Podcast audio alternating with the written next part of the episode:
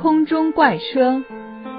一九九四年十二月一日凌晨三时，贵阳都西林场惊现空中怪车，其巨大的如同火车开过的声响，不仅惊醒了附近许多职工居民，甚至还有人目击了空中怪车在天空中的奇特景象。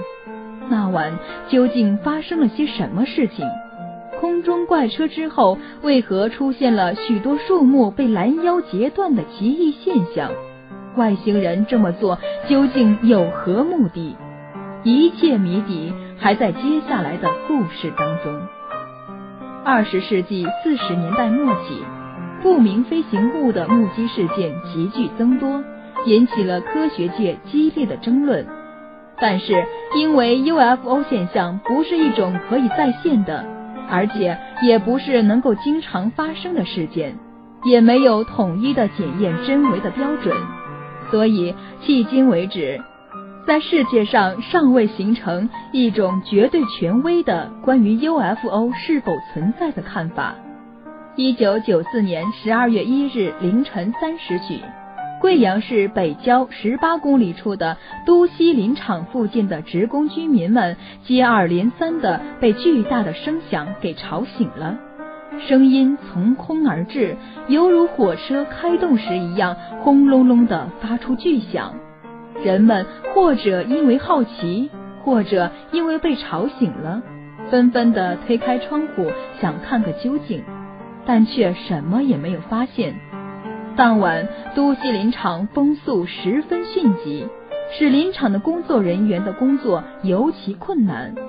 当时，一名值夜班巡逻的保卫人员外出巡逻时，惊讶地发现都西林场低空当中竟然有两个不断移动着的火球，还不时的有发出红色和绿色强光的不明物体呼啸而过。保卫人员惊呆了。他急急忙忙逃回了值班室。这位保安不知道的是，就在他离开的几分钟后，都西林场马家塘林区方圆四百多亩的松树林被成片成片的拦腰截断，让发现的人都惊诧不已。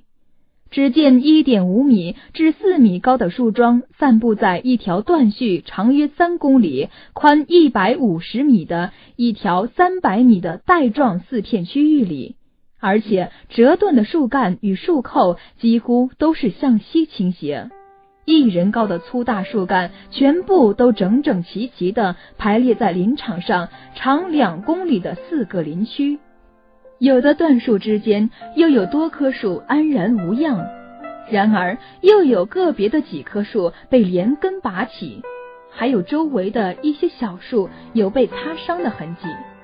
都西林场发生的事件引起科学界的高度重视。事情发生没多久，中国科学院等单位的专家学者专程赴现场进行了实地考察。随着调查人员对都西林场事件探究的进一步加深，专家们逐步发现，树干被向西折断的松树林的松树的粗枝、微枝和松针叶却并没有被折断，甚至还几乎完整无损。地上覆盖的厚厚的枯黄的松针落叶平静整洁。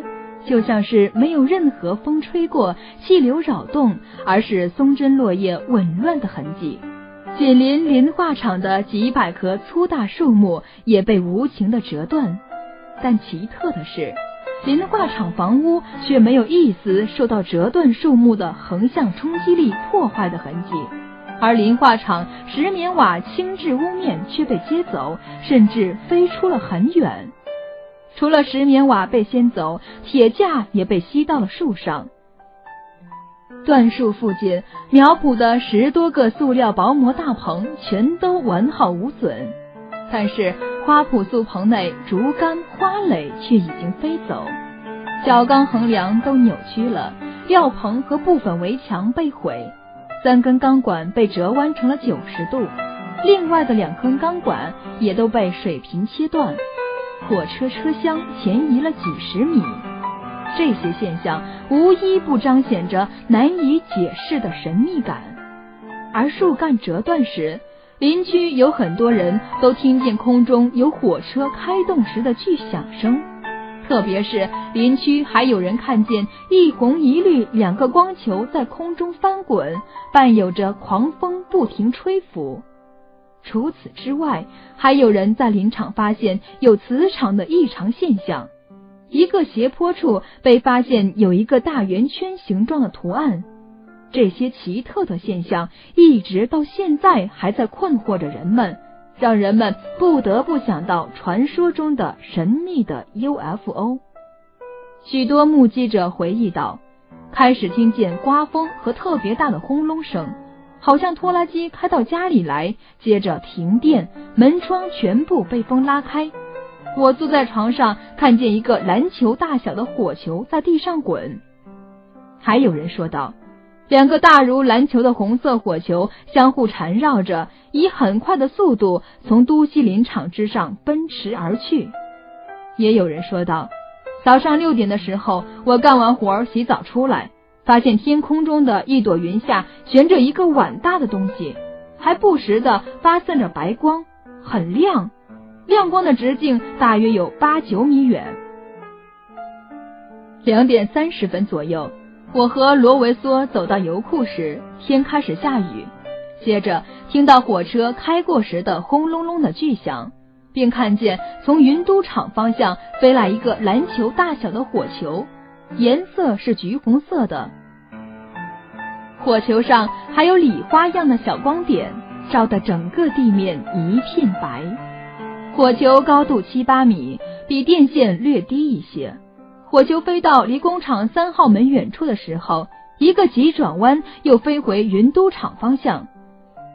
转弯的时间大约花了一秒到两秒。后来发现车皮竟然向前移了十多米，拦住了道口。我们从机械港出来时，道口还没有车皮呢。这些绘声绘色的描述，都无不再现了当时都西林场的神奇与壮观。就像远在美国的曾经目击过 UFO 的阿诺德告诉记者的那样，那天晚上，我先是发现了既类似于圆形的闪光物。又像碟盘一样的器具。